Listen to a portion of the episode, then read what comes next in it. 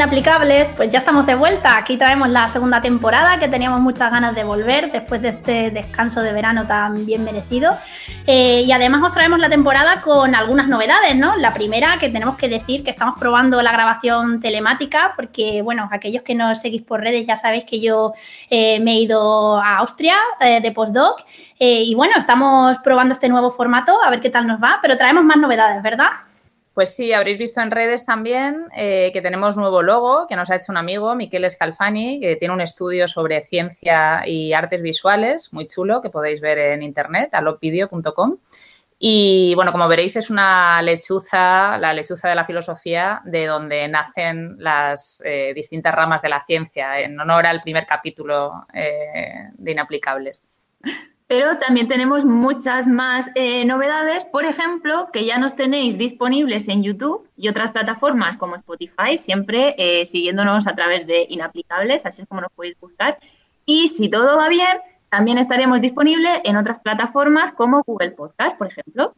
Pues sí, y para precisamente para poder estar en más plataformas hemos introducido otra novedad que ya aquellos que nos hayáis seguido en la anterior temporada os habréis dado cuenta, que es que hemos cambiado la sintonía de la cabecera eh, y hemos eh, optado por esta canción Baila la simbiosis de Pandora Maravilla, que, que para los que nos hayáis escuchado la última vez eh, ya, ya que os sonará, ¿no? Que introducimos, introdujimos en el capítulo de Holobiontes y que es una canción que al ser Creative Commons nos, permite divulgar nuestro programa en todas estas plataformas. Y bueno, ahora que estamos en todas partes, ya no tenéis excusa para dejarnos vuestros comentarios y vuestras sugerencias sobre cualquier tema que os apetezca que tratemos, que como sabéis, en principio nuestra idea es que esto siga teniendo una frecuencia semanal, así que tenemos tiempo y espacio para hablar de lo que os apetezca. Bueno, ¿y de qué vamos a hablar en el programa de hoy? Pues hemos decidido dedicar este primer programa de la temporada al tema de la explicación científica. Y veréis, eh, esto es un tema que si alguno hacéis un curso de filosofía de la ciencia os lo vais a encontrar como uno de los primeros temas y los más principales, ¿no? La ciencia se dedica a hacer distintas actividades, ¿no? Puede describir un fenómeno, puede predecirlo, puede ayudar a construir tecnología, ¿no? Pero digamos que el tema de la explicación científica, eh, sobre todo desde la filosofía de la ciencia, ha tenido una gran importancia, entre otras cosas, porque bueno, ha servido un poco para discutir cuál es el criterio de demarcación científica, ¿no? De qué sería una explicación científica y qué sería una explicación que no lo es, ¿verdad? Eso es, es, la actividad que se considera mm, auténticamente distintiva de la ciencia, ¿no? La que nos permite eh, distinguir la ciencia de otras disciplinas y de hecho, en general se considera que las otras actividades eh, en las que también están envueltos los científicos y las científicas están, estarían como subordinadas a esta actividad eh, nuclear, ¿no? Por ejemplo, naturalmente la ciencia también se encarga de describir la realidad y de caracterizar la realidad o de predecir la realidad, pero se considera en general, por ejemplo, que la descripción es un paso previo para explicar un fenómeno o que la predicción se sigue necesariamente de la explicación. Así que, bueno, pues eso, ¿no? Hemos elegido un tema, un tema clásico para inaugurar esta segunda temporada, también porque es eh, la historia de los debates sobre explicación científica es una sucesión de argumentos y contraargumentos, ¿no? del estilo que nos gusta mucho eh, a las filósofas de la ciencia y por eso también queremos aprovechar para recomendaros eh, una obra muy divulgativa, muy introductoria sobre filosofía de la ciencia que tiene un capítulo, el capítulo tercero específicamente dedicado a la explicación en ciencia, ese es el título, y es eh, un librito, porque es un libro relativamente corto, de Samiro Casa, que es un filósofo de la ciencia que también hace filosofía de la, de la biología y se llama Filosofía de la Ciencia, como introducción a los grandes debates de la filosofía de la ciencia y en concreto como introducción al debate de la explicación, os lo recomendamos. Y bueno, con todo esto de la explicación, que, que, bueno, que estábamos comentando que es una actividad propia de la ciencia y distintiva de ella, ¿no? Eh, pues puede parecer confuso porque parece que se nos pueden venir a la mente, ¿no? Eh, algunos otros ámbitos que no son científicos, donde también se puede hablar de explicación. Por ejemplo, eh, bueno, pues puede ser eh, explicar el significado de una palabra o eh, ejemplos más cotidianos, ¿no? Como puede ser explicar cómo se hace un bizcocho, ¿vale? En mi caso que no tengo ni idea de cómo se hace un bizcocho, pues la forma como lo, como me lo explican es simplemente seguir los pasos eh, que marca la receta. Entonces, si también hay explicaciones, porque esto sería un, vamos, lo podríamos llamar explicación, porque se puede decir entonces que la explicación es lo propio de, la ciencia.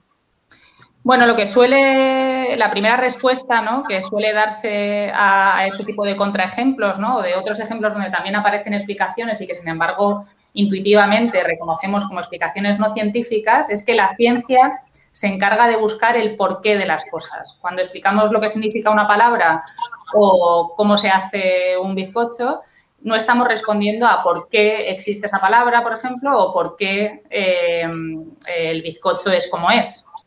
Bueno, y sin embargo, sí que hay ámbitos en la vida cotidiana, por ejemplo, mm, precisamente con el bizcocho, en el que también contestamos a los por qué, ¿no? Eh, imagina que, de hecho Vanes está haciendo el bizcocho y le preguntamos, pero vale, ¿por qué te estás haciendo un bizcocho? Y nos dice, bueno, pues porque tengo hambre. Eso es una explicación que nos daría el por qué y sin embargo, pues tampoco habría mucho de científico ahí, ¿no? ¿Qué, más necesitamos para, hablar de una explicación del por qué científico? Pues sí, aquí la filosofía cada vez va hilando más fino, ¿no? Primero distinguir las explicaciones científicas de las otras explicaciones, identificar en el porqué la pregunta auténticamente científica, pero también, efectivamente, necesitamos especificar qué tipos, de qué tipos de porqué se encarga la ciencia. Y ahí es cuando empiezan a aparecer ya de forma más precisa los criterios de demarcación. Así que toda la discusión filosófica sobre qué es una explicación en ciencia se ha encargado precisamente de responder a esta pregunta, ¿no? ¿Qué es lo que hace especiales a los porqués científicos y a las respuestas que se ofrecen a esos eh, porqués. Y el gran modelo eh, clásico eh, con el que empezó toda esta discusión es el que ofreció Hempel, como veremos, un intento fracasado, como la mayor parte de intentos generalistas en filosofía en general y en filosofía de la ciencia en particular. Bien, pues Hempel que bueno, ya se ha adelantado que era un fracaso estrepitoso, podíamos haberlo dicho después de introducirlo, pero merece la pena que se conozca. Vale, Hempel es un filósofo de la ciencia eh, de mediados del siglo XX y eh, lo que trata de hacer es dar eh, una serie de criterios, las condiciones que necesita una explicación para que se considere científica ¿no? y que no haya problemas como con los bizcochos. ¿no? Eh, bien, pues en, concreto él da dos criterios. Él considera que una explicación es científica cuando eh, esa explicación tiene forma de argumento deductivo, tal que eh, en ese argumento tenemos una serie de premisas, donde una de las premisas es una ley general y se hace una deducción tal que la conclusión de ese argumento es precisamente la explicación que estamos buscando de nuestro fenómeno. Bueno, bueno, pero a ver, aquí hemos introducido muchísimos términos, ley general, deducción y premisas, y yo creo que, lo vamos a entender mejor si ponemos un ejemplo, ¿no? ¿Cómo, cómo, cuál sería un ejemplo de esta estructura de una explicación científica, Vane? Ay, pues mira que buscas ejemplos y a mí me parece que estaba clarísimo eh, como había quedado en abstracto, pero venga, te voy a poner uno. Por ejemplo, si eh, vamos a irnos a ejemplos clásicos sí queremos explicar eh, por qué la manzana se cae del árbol, ¿vale? Vamos a suponer, esa es la pregunta que todos nos hacemos. Pues en este caso, nuestra explicación tendría que tener una forma de argumento, por lo que tendría que haber eh, una serie de premisas que hagan referencia a casos particulares. Pues en el caso de la manzana que cae del árbol, los casos particulares serían eh, la masa que tiene la manzana, una premisa. otra de la premisa que hace referencia a un caso particular sería la masa de la Tierra. Y otra de las eh, premisas sería eh, la distancia que hay pues, entre la masa de la manzana y eh, el centro de la masa de la manzana y el centro de la masa de la manzana. ¿Vale? Esas serían mis premisas. A todo esto hay que añadir una premisa más, que sería una ley general, que es la ley de gravitación universal. ¿vale? Que todos conocemos perfectamente al día. En nuestro día a día. Y la conclusión que se seguiría de ese argumento que, establezco sería eh, la explicación de por qué la manzana se ha caído del árbol. ¿vale? Te lo puedo poner todavía más claro con un objetivo, con un ejemplo matemático. Imagínate que eh, quieres calcular el área de un cuadrado, ¿vale? Pues en este caso las premisas eh, que necesitas en tu argumento serían saber cuánto mide cada uno de los lados, a esas premisas añades otra que sería una ley, pues la ley eh, trigonométrica de cómo se calcula el área de un cuadrado y la conclusión que se deriva de ahí de tu argumento sería pues, la explicación de cuánto mide el área del cuadrado.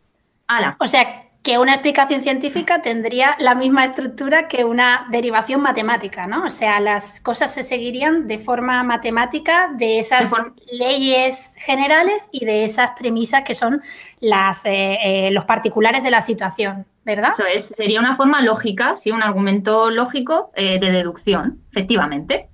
Muy bien.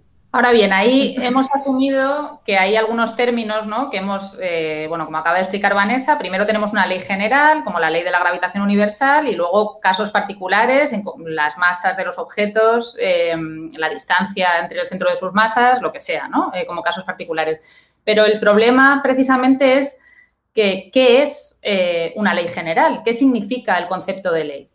Y ahí eh, Hempel introduce una distinción importante entre generalizaciones que él llama accidentales eh, frente a generalizaciones verdaderas, que serían las leyes. De hecho, este modelo filosófico se llama el modelo nomológico deductivo y nomológico viene del griego, significa ley, y deductivo mm, eh, se deduce de la ley, Es decir, el propio nombre del modelo filosófico eh, resume, digamos, la propia tesis eh, filosófica. Entonces, como ejemplos ¿no? de qué sería, por qué es, es, importante que hablemos de leyes y no solo de generalizaciones, ¿no? porque es importante que hablemos de generalizaciones verdaderas, eh, nos ofrece un ejemplo concreto, por ejemplo, de generalización accidental. Una generalización accidental sería esta todos los licenciados en filosofía en 1964 son calvos. ¿Vale? Esta ley pues, Tengo una posibilidad real, ¿no? Porque en el momento serían todos hombres, o sea que... Obviamente, hay muchas opciones de que sean todos calvos. Ahora bien, si queremos explicar por qué un individuo concreto, un señor que se licenció en 1964, es calvo, podríamos en principio aplicar esta estructura deductiva, ¿no? Es decir, tenemos una generalización, todos los licenciados en filosofía en 1964 son calvos, Pepito Pérez se licenció en 1964, luego Pepito Pérez es calvo y lo que explica que Pepito Pérez sea calvo es que se licenció en filosofía en 1964. Obviamente esto, aunque cumple con las condiciones que exige Hempel, es manifiestamente absurdo, no es una explicación eh, genuinamente científica. Y Hempel dice, bueno, no lo es porque la generalización es accidental, no es una generalización verdadera. Para hablar de explicación científica necesitamos leyes. Ya. Y esto es lo que, lo que diferenciaría las explicaciones cotidianas de las explicaciones científicas, el hecho de que hagamos alusiones a leyes, simplemente. ¿No habría otra distinción? Sí, bueno, lo que viene a decir, luego veremos que hay otra, que para dar cuenta del tipo de explicaciones que encontramos, por ejemplo, en ciencias sociales o incluso en disciplinas de la física que apelan a teorías probabilísticas, por ejemplo, ¿no? y no a leyes deterministas, eh, Hempel introduce otras distinciones, pero ante los contraejemplos que se le pusieron enseguida, ¿no? que decían, bueno, hay generalizaciones que son verdaderas, como por ejemplo, eh, y que no son científicas, ¿no? Por ejemplo, si yo digo, eh, el bolígrafo se cayó de mi mesa porque le di un rodillazo a la mesa, ¿no? Eso es un, aparentemente es una explicación que da cuenta del por qué, pero no está apelando a ninguna ley verdadera, ¿no?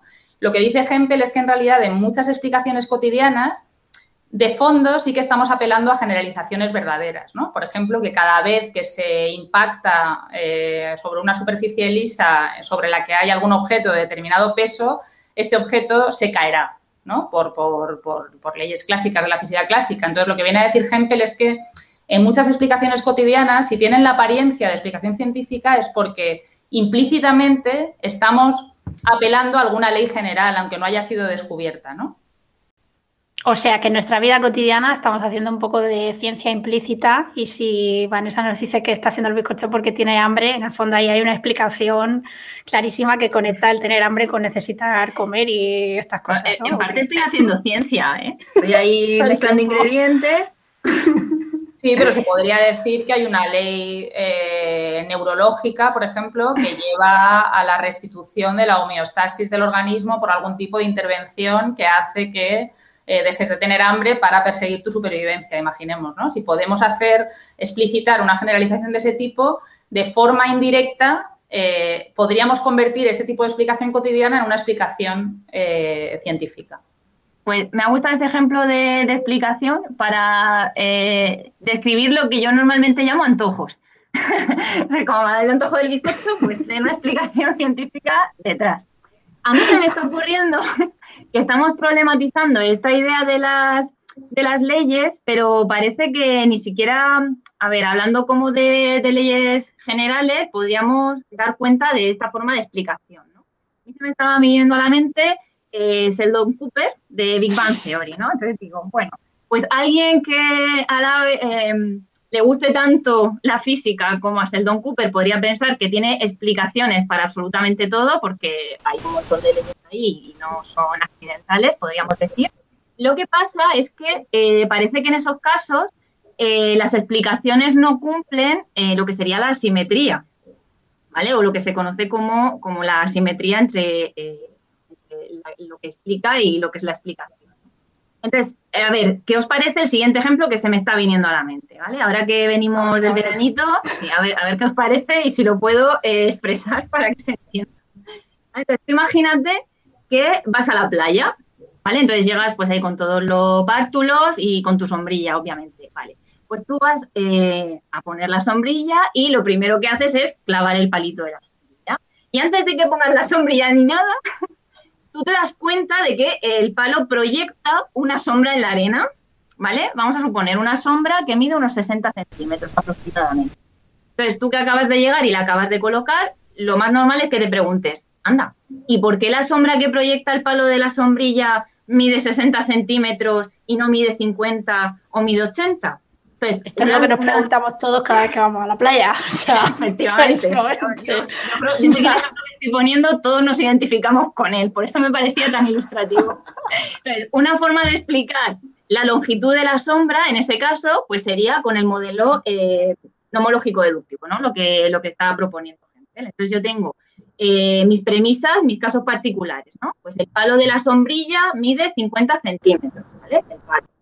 No la sombra, el palo el Sol tiene un ángulo de elevación de X grados, ¿no? Que es, así está proyectando eh, sus rayos sobre el palo de mi, de mi sombrilla. Y utilizando unas leyes de la trigonometría, yo puedo llegar a la conclusión, yo puedo explicar por qué eh, la sombra que proyecta el palo mide 60 centímetros y no mide otra cosa. ¿Estamos de acuerdo hasta ahí? Estamos de acuerdo. Vale, pues entonces vamos a ver ¿Qué es lo que también podría pasar aquí? Yo puedo cambiar las premisas y decir que una de mis premisas sea que el Sol tiene un ángulo de elevación de X grados. Otra de mis premisas puede ser que la sombra que se proyecta en la arena tiene una longitud de 60 centímetros. Y aquí, utilizando las leyes de la trigonometría, lo que yo puedo deducir, es decir, lo que explico, es que el palo de la sombrilla mide 50 centímetros. Esto también sería una forma de explicación, ¿no? Por lo que estamos diciendo, porque tengo una ley general y tengo unos casos particulares y estoy haciendo una deducción, pero eh, yo no sé qué pensáis vosotras, pero pensar que el palo de la sombrilla mide 50 centímetros porque la sombra que proyecta el palo mide 60 es un poco raro. Que conste que esto no se le ha ocurrido a Vanessa. ¿eh?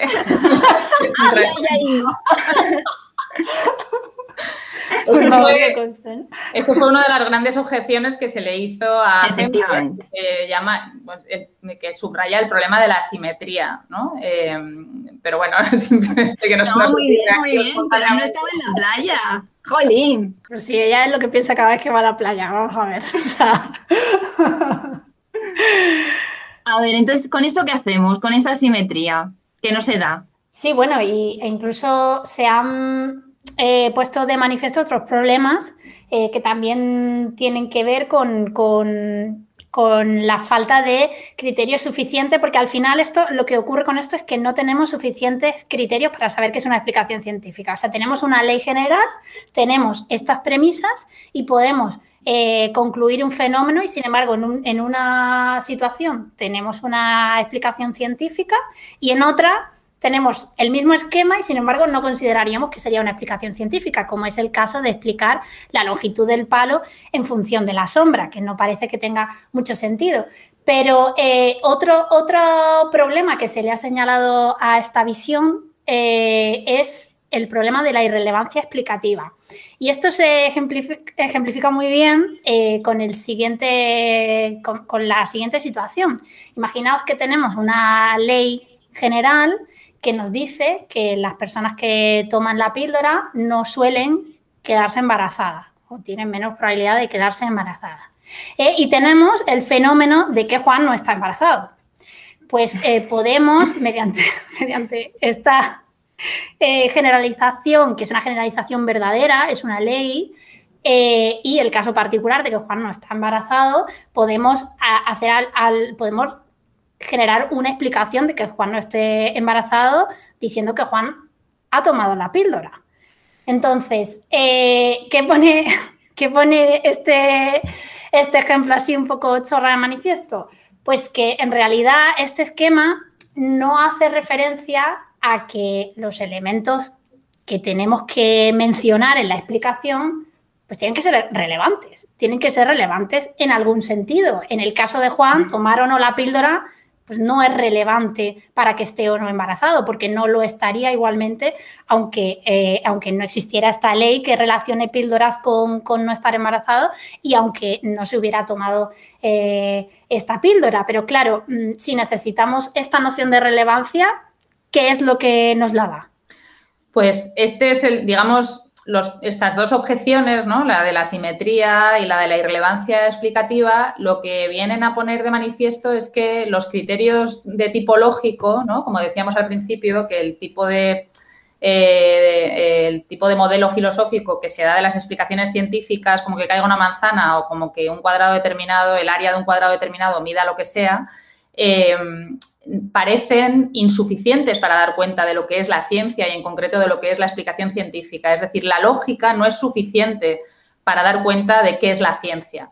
Necesitamos interpretaciones de naturaleza metafísica. Eh, ya hablaremos un día con más calma de la metafísica de la ciencia. Pero la, la metafísica, es decir, por ejemplo, comprometernos con preguntas filosóficas clásicas como ¿qué es la causalidad? Eh, qué significa direccionalidad, qué significa relevancia, por qué en unos casos decimos que un componente de la explicación es relevante frente a otro que es irrelevante, por qué las explicaciones científicas parecen tener una, direccionalidad, ¿no? por qué ciertos componentes de la explicación parecen anteceder a otros. ¿no? Primero necesitamos que suceda algo para que luego suceda su efecto. Este tipo de conceptos metafísicos, causalidad, relevancia, direccionalidad temporal. Eh, parece que por más que se haya intentado en esta corriente de filosofía de la ciencia, eh, de espíritu lógico, ¿no? que ha tratado de reducir la ciencia eh, a, tipos de argumentos lógicos, evitando la metafísica, una y otra vez se acaba topando con la metafísica ¿no? y con las cuestiones de la relevancia, muy en particular con el problema de la causalidad. ¿Qué es una causa? O sea que al final la explicación de, Newton y la manzana no puede ser la, no puede tener la misma estructura que la explicación del área de un cuadrado.